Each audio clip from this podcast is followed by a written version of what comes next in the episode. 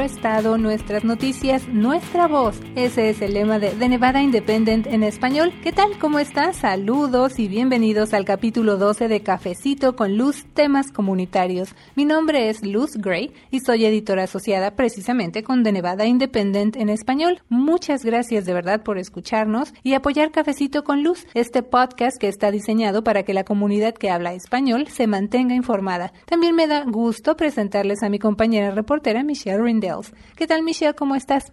Bien, Luz, gracias. Un saludo muy especial a quienes nos siguen aquí en Cafecito con Luz, ya lista para informar a la comunidad, pero también mi mente está en el Día de Acción de Gracias. Voy a regresar a California para visitar a toda mi familia y disfrutar un rico pavo y puré de papas. Espero que todos ustedes tengan tiempo para celebrar con sus seres queridos, pero primero tres días más de trabajo. Así es, antes de disfrutar esa rica cena y sobre todo lo importante de esta celebración, la compañía con los seres queridos, pues hay que seguir trabajando, Michelle, porque las noticias no descansan. Pero bueno, hoy les vamos a estar informando, vamos a estar conversando con usted acerca de lo que en inglés se conoce como recall, que es un proceso para buscar la destitución de tres senadoras estatales. Y bueno, usted a lo mejor dice, ¿y a mí eso cómo me afecta? ¿O por qué es necesario que yo sepa esta información? Un recall puede iniciar una elección especial en una parte inusual del año. Las personas saben que tienen que votar por el presidente cada cuatro años y esas elecciones generan mucha atención. A lo mejor usted se acuerda de toda la propaganda que hubo el año pasado durante las campañas de Trump y Clinton y los candidatos para el Senado Catherine Cortez Masto y Joe Heck. También durante ese periodo electoral los votantes eligen a sus representantes estatales. Pero cuando hay una elección especial, quizás en el enero o febrero, y solo hay elección para un representante estatal, no el presidente, no el senador, mucha gente no presta atención. El número de votantes baja y típicamente solo la gente que está más involucrada en la política es las que participa. Además, quienes tienen niños, clases o tienen trabajar, no votan. Muchas veces los hispanos no votan tanto en una elección especial. La diferencia en participación es tanta que puede cambiar los resultados y un republicano tiene la ventaja en esta situación. Si suficientes republicanos ganan a través de ese proceso, su partido puede tomar control de la legislatura quitándoselo a los demócratas, que tienen la mayoría en ambas cámaras de la legislatura estatal, y también puede cambiar muchas pólizas. Los demócratas creen que ese proceso de recalls no es justo para todos los votantes. Los republicanos dicen que todos ya tienen la oportunidad de votar y nada es injusto o racista. Así que hasta aquí va este proceso. Pues en unos minutos, ¿verdad? Le hemos tratado de presentar a usted un panorama, explicarle de qué se trata, qué es esto de recalls, que usted también le invitamos a que se vaya familiarizando con este término en inglés porque esperemos que lo vea muy muy seguido en nuestros reportes, los recalls. Así que es muy importante estar conscientes que cuando determinado partido tiene el control de la legislatura estatal, pues pueden crear y cambiar pólizas o leyes. Los republicanos y los demócratas, usted sabe, tienen versiones y visiones muy diferentes y la vida de los habitantes de nuestro estado puede cambiar dependiendo de los resultados de los recall y las elecciones especiales de las que está platicando mi compañera Michelle. Así que por eso hoy le vamos a estar explicando primeramente por qué se está llevando a cabo este proceso, por qué se quiere destituir a estas tres senadoras, quiénes son, bajo qué argumento se busca que las remuevan de su cargo, en qué consiste este esfuerzo y qué pasaría aquí en nuestro estado si este proceso resulta exitoso. Así que le explicamos el panorama actual para que usted se dé una mejor idea. Y bueno, esto involucra un movimiento para recolectar firmas entre votantes como usted, que puede ejercer su voto, argumentos de que bajo información falsa muchas personas aceptaron firmar estas peticiones para destituir de su cargo a las senadoras estatales, luego que personas que al principio pues dijeron, ok, yo voy a firmar la petición, dijeron, ¿sabe qué? Remueva mi nombre de la lista, eh, porque consideran que no se les explicaron bien las cosas, así que muchas personas piensan que firmaron cuando no estaban bien enterados de, de este proceso. También firmas que se recolectaron en distritos que no están en la jurisdicción de las senadoras y también, por supuesto, hay posiciones a favor de este proceso, Michelle, donde dicen, eh, pues eh, es un proceso legítimo de quitar de su posición a las tres legisladoras y consideramos que también es algo necesario, así que está esa postura también. Y bueno, vamos a partir desde que se originó este proceso, Michelle. En junio de este año nosotros se lo reportamos, terminó la séptimo novena sesión legislativa, los senadores, los asambleístas, pues regresaron a su rutina normal de trabajo, a sus negocios, a sus ocupaciones. Algunos dijeron, pues yo ya no voy a regresar en el otro eh, periodo legislativo y otros dijeron, yo sí, yo voy a continuar en la política, pero ya no voy a estar en la legislatura y anunciaron sus eh, aspiraciones para otros puestos políticos. Así que hasta ese momento no había, digamos, señales de lo que vendría después con esto de los recall o este esfuerzo que está respaldado por los republicanos y que en agosto inició su intento por destituir de su cargo a las tres senadoras estatales y ellas son la demócrata Joyce Woodhouse y Nicole Canicero, son dos senadoras demócratas y también la tercera senadora que está involucrada en este proceso es la independiente Patricia Farley.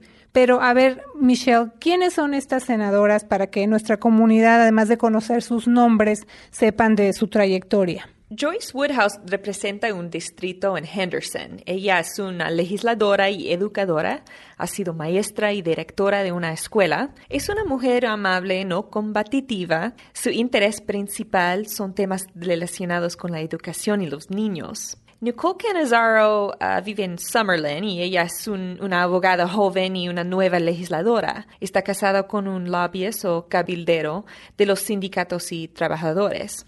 Patricia Farley es una mujer de negocios. Tiene su negocio de construcción y también es madre soltera. Está criando a dos hijas y también adoptaron a cuatro de sus sobrinos. Ella era republicana, pero se pasó a ser independiente y ya vota mayormente con los demócratas. Ninguna de ellas es parte de un escándalo o algo así, pero representan distritos que los republicanos creen que pueden captar. Y de verdad fue una sorpresa que surgieron estas recalls este verano.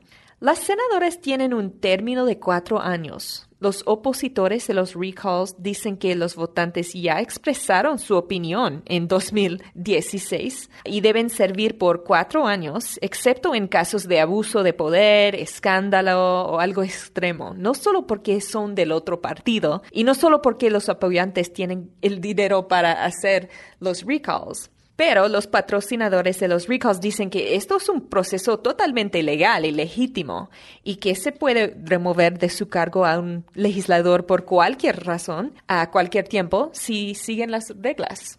El gobernador Sandoval, quien es republicana, no apoya a los recalls. Dice que no es un buen precedente para el proceso político para tener recalls y elecciones especiales cada vez que hay una diferencia de opinión. Pero, a ver, ¿por qué este hecho está causando tanto revuelo en la política local? O sea, insistimos, ¿cómo empezó todo esto, Michelle? Porque desde 1993 ningún político ha sido removido de su cargo exitosamente a través de esa estrategia, además por las razones detrás de este esfuerzo republicano. Son tres diferentes peticiones que presentan argumentos diferentes para quitar de su cargo a las tres senadoras. O sea, cada senadora, digamos, está en su proceso individual para ser removida de su cargo. Entonces, este proceso inició en agosto de este año, cuando recolectores de firmas empezaron a tocar puertas en el distrito que representa la senadora demócrata Joyce Woodhouse, que es el distrito 5 y que incluye el área de Henderson. Ahora también nosotros le informamos que fue precisamente una residente de esa área de Henderson quien comentó a The Nevada Independent que un recolector de firmas pues llegó ahí a su casa, ¿verdad? Tocó la puerta y le dijo, mire, la razón por la que eh, pues está buscando remover de su cargo a la senadora Woodhouse es porque ella apoyó una iniciativa de ley para crear una ciudad santuario, que es un término que se usa para referir referirse a jurisdicciones que tienen sus propias políticas acerca de, bueno, pues hasta qué punto comparten información con autoridades migratorias. Entonces, esta residente de Henderson dijo también que al parecer el recolector de firmas trató de enmarcar la solicitud de retiro de la senadora Woodhouse como si ella no hubiera cumplido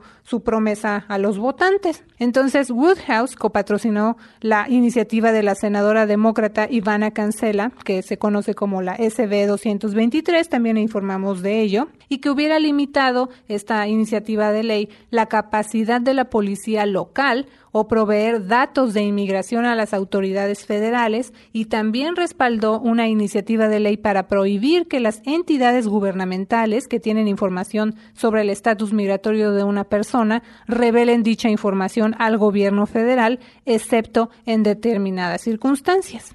Después de importantes revisiones, el líder de la mayoría en el Senado, demócrata Aaron Ford, desparató una oportunidad para discutir la iniciativa de ley que murió en el comité sin recibir una audiencia un, voto, los republicanos, específicamente el líder en el Senado Michael Robertson, se concentraron en el tema de inmigración durante la sesión, denunciando los esfuerzos de los demócratas como el equivalente a convertir a Nevada en un estado santuario. De hecho, hace unas semanas el eh, senador Robertson pues cumplió su promesa de introducir una pregunta en la boleta electoral para que las ciudades sean inconstitucionales.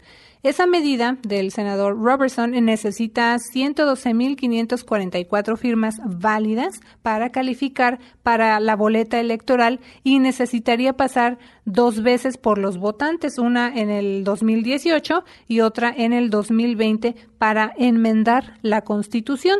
Pero en cuanto al esfuerzo para remover a la senadora Woodhouse, se reunieron las firmas válidas suficientes para iniciar una elección especial, aunque los demócratas del Estado se comprometieron a pugnar para que la elección ni siquiera tenga lugar, que no ocurra.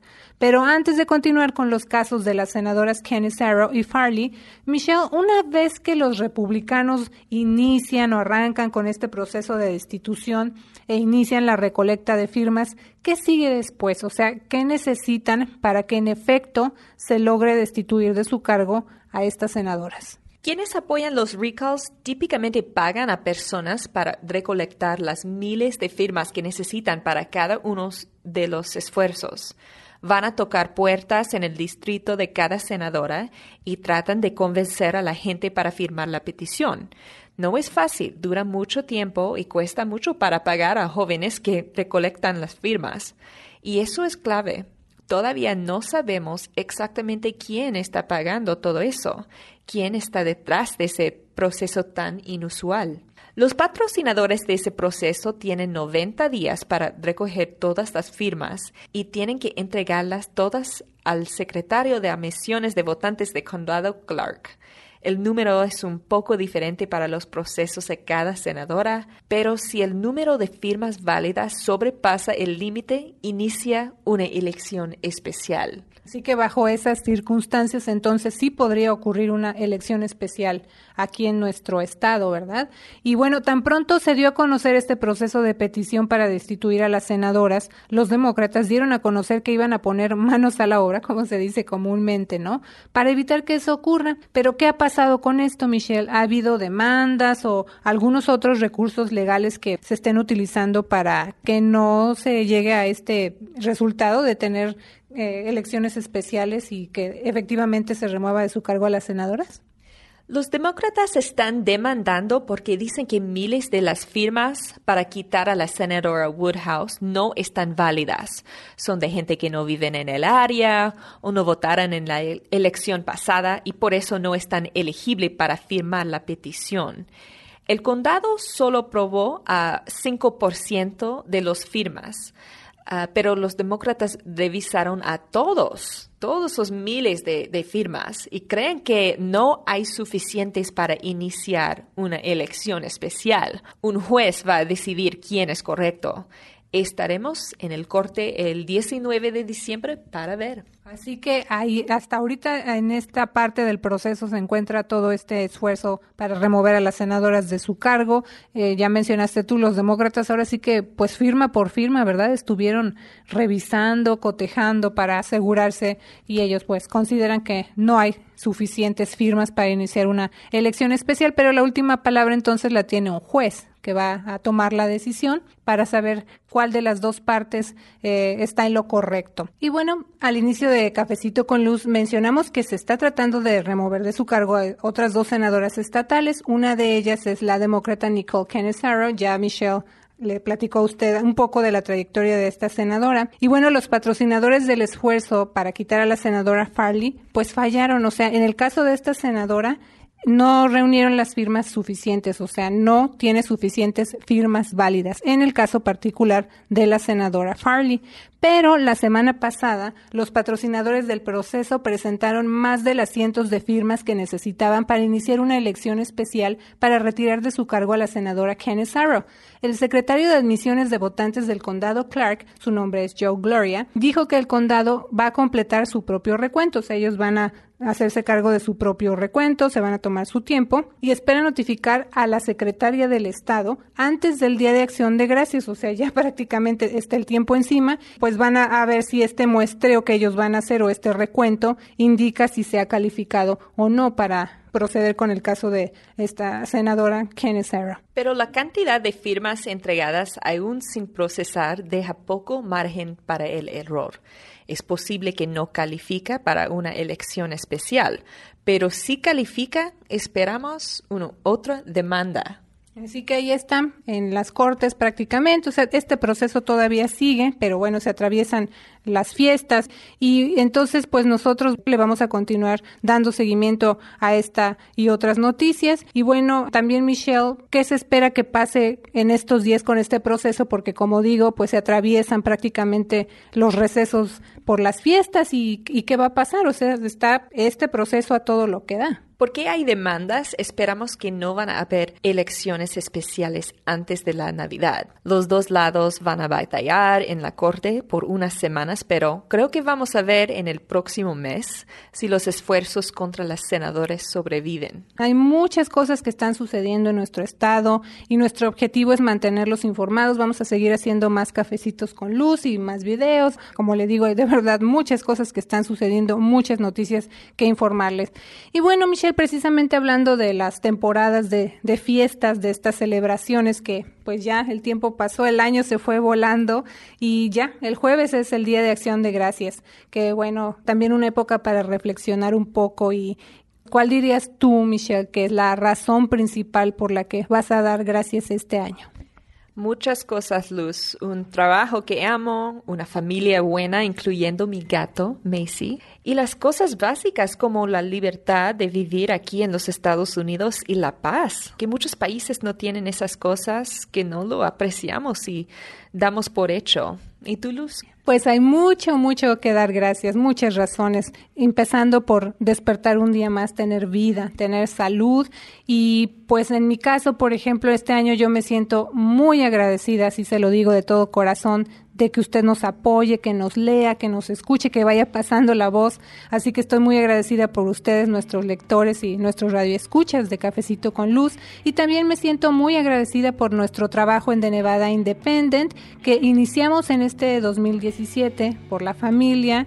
Y sabe también por qué, pues porque en este año me hice ciudadana de los Estados Unidos y eso me tiene muy, muy contenta, muy agradecida por esa oportunidad. Así que muy pronto también les voy a compartir esa historia, ¿eh? la de la ciudadanía. Se las voy a compartir con mucho gusto. Así que feliz Día de Acción de Gracias para todos ustedes. Sí, que lo disfruten en compañía de sus seres queridos. Y por supuesto, gracias por escuchar Cafecito con Luz y leer The Nevada Independent en español. Nuestro estado, nuestras noticias, nuestra voz.